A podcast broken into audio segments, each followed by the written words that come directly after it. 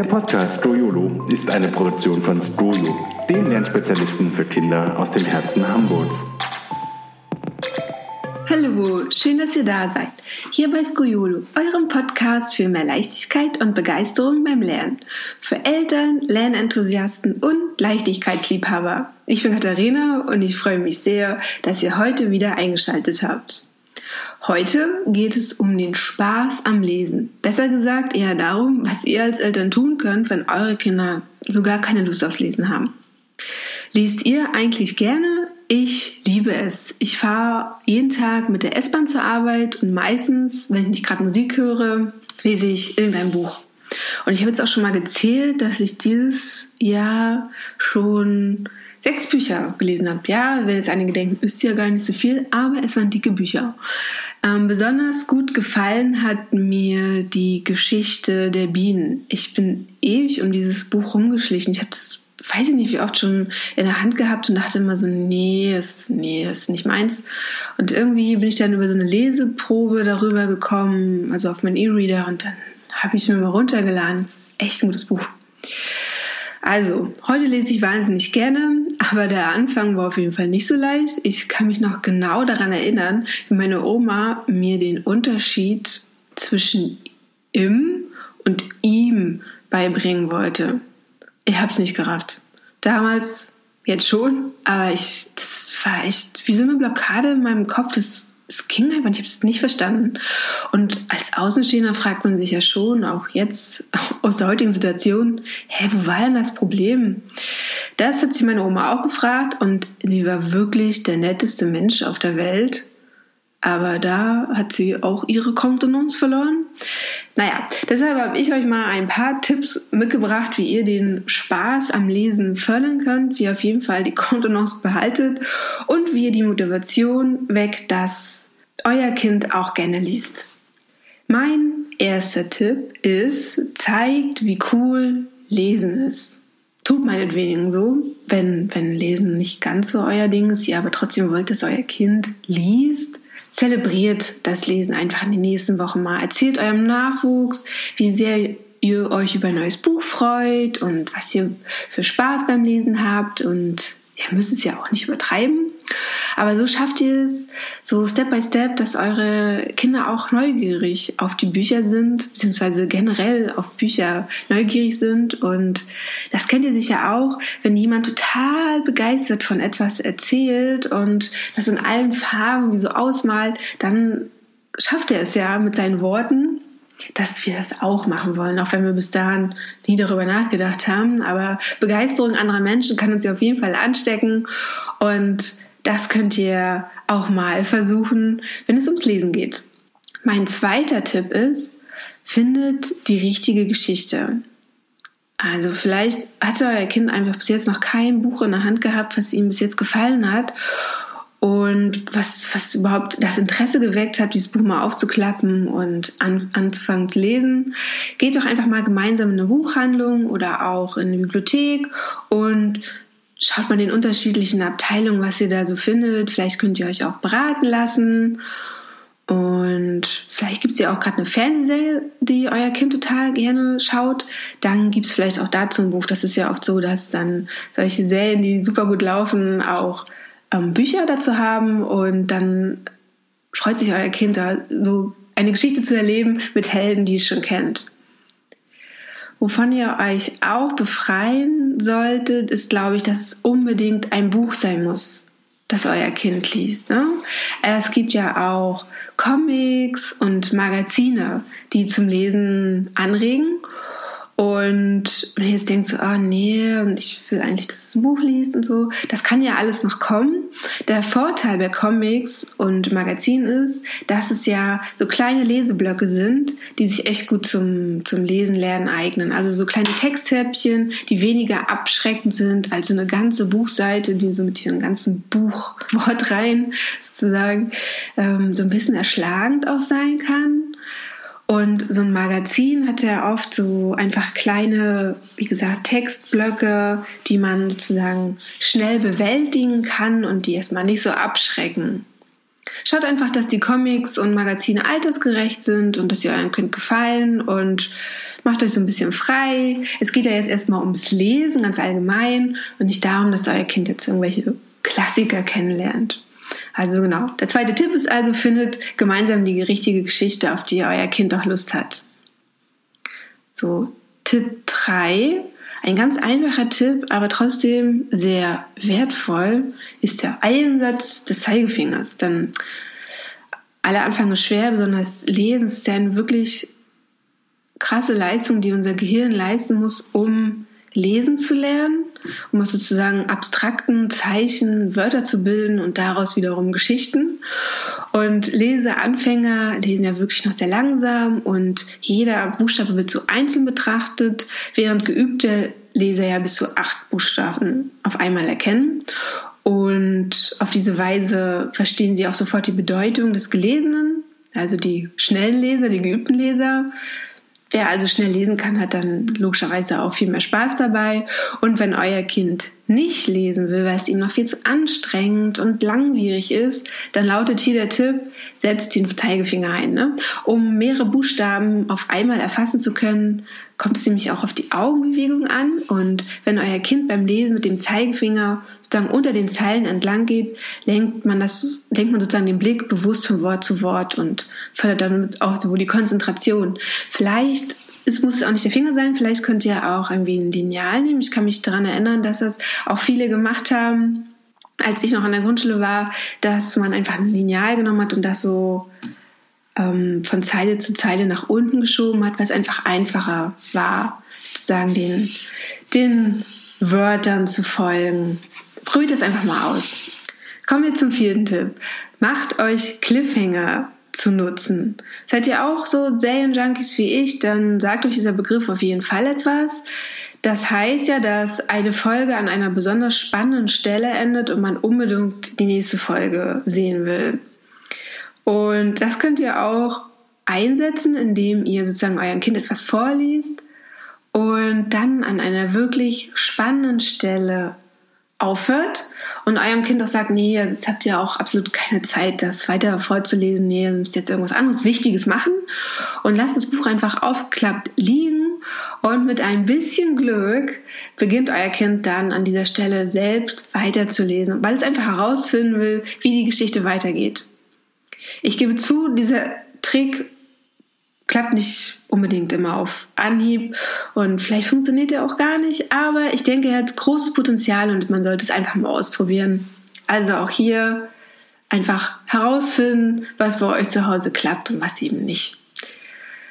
Genau. Ähm, der fünfte Tipp ist, dass ihr sozusagen euren Kind selbst die Hauptrolle gebt in dem Buch. Wenn ihr also gar kein Buch findet, das euer, eurem Kind so richtig gefallen will, dann könnt ihr auch personalisierte Bücher ausprobieren. In diesen Geschichten ist nämlich immer euer Kind die Hauptfigur. Und in diesen personalisierten Büchern können wir halt selbst die Figuren und auch Geschehnisse bestimmen und Details wie Namen, Aussehen, Hobbys und Lieblingsessen sind dann frei wählbar. Und da können dann auch Familien oder Freunde vorkommen. Googelt einfach mal, da findet ihr bestimmt schnell ein passendes Ergebnis. Also einfach personalisierte Bücher googeln. Und die könnt ihr dann auch ja zusammen mit eurem Kind erstellen oder ihr überrascht euer Kind einfach mit diesem Buch. Neben diesen personalisierten Büchern gibt es auch noch interaktive Bücher. Das ist so ein weiteres Genre, in dem sozusagen euer Kind den, den Held in der Geschichte einnimmt. Ähm, das sind sogenannte Spielbücher. In diesen Büchern ähm, könnt ihr einfach Entscheidungen fällen, die sozusagen den Verlauf der Handlung bestimmen. Hierfür hat dann der Leser mehrere Auswahlmöglichkeiten und man blättert entsprechend seine Entscheidungen an die jeweilige Stelle im Buch, die den Konsequenzen dann seiner Wahl folgen. Das kann beispielsweise so aussehen, dass da irgendwie steht, vor dir liegt eine Truhe. An ihr angeheftet ein altes Blatt Papier. Was tust du? Die Truhe öffnen, lies weiter auf Seite 12. Das Papier lesen, lies weiter auf Seite 24. Die Truhe in Ruhe lassen, lies weiter auf Seite 38. Und so könnt ihr euch dann sozusagen durch das Buch angeln und dadurch, dass einfach man viel mehr interaktiv ist, kann das sozusagen auch den, die Lesemotivation eures Kindes wecken. Besonders im Fantasy-Genre gibt es viele Vertreter dieser interaktiven Bücher, aber es gibt auch bekannte Buchreihen wie Sherlock Holmes oder auch Asterix, die Spielbücher in ihrem Repertoire haben. Und so Teil dieser Handlung zu sein, kann euren Kindern auf jeden Fall helfen, sich auf die Geschichte einzulassen und den Spaß am Lesen zu entwickeln. Dann kommen wir auch schon zu Tipp 6. Weg vom Buch. Was ich ja schon so angedeutet habe mit Comic und Magazin. Jetzt gehen wir hier nochmal ein bisschen weiter. Auch wenn ihr gute alte Bücher mit abgewetzten Seiten am meisten liebt, muss das ja bei euren Kindern nicht so sein. Und bestimmt kennt ihr ja auch den Reiz, den digitale Medien auslösen, beziehungsweise auch so digitale Geräte. Ähm, genau, und wenn euer Kind nicht lesen will, dann versucht es doch vielleicht damit. Vielleicht habt ihr ein Tablet, ein Handy, Handy hat ja eigentlich jeder, zu Hause oder auch im E-Reader. Und wenn ihr euren Kind erlaubt, darauf zu lesen, vielleicht ist es dann schon genug sozusagen angetriggert, um sich auch da eine Geschichte anzuschauen. Und dann gibt es ja auch da Apps zum Lesen lernen. Vielleicht probiert es mal damit. Und genau, und euer Kind hat dann einfach Lust, sich das mal anzuschauen. Und da merkt es vielleicht auch gar nicht, dass es jetzt so ums Lesen geht, weil es so gefangen davon ist, dass es jetzt irgendwie den, dass das Tablet benutzen darf. Genau, und dann gibt es einfach auch digitale Bücher mit Interaktionsmöglichkeiten.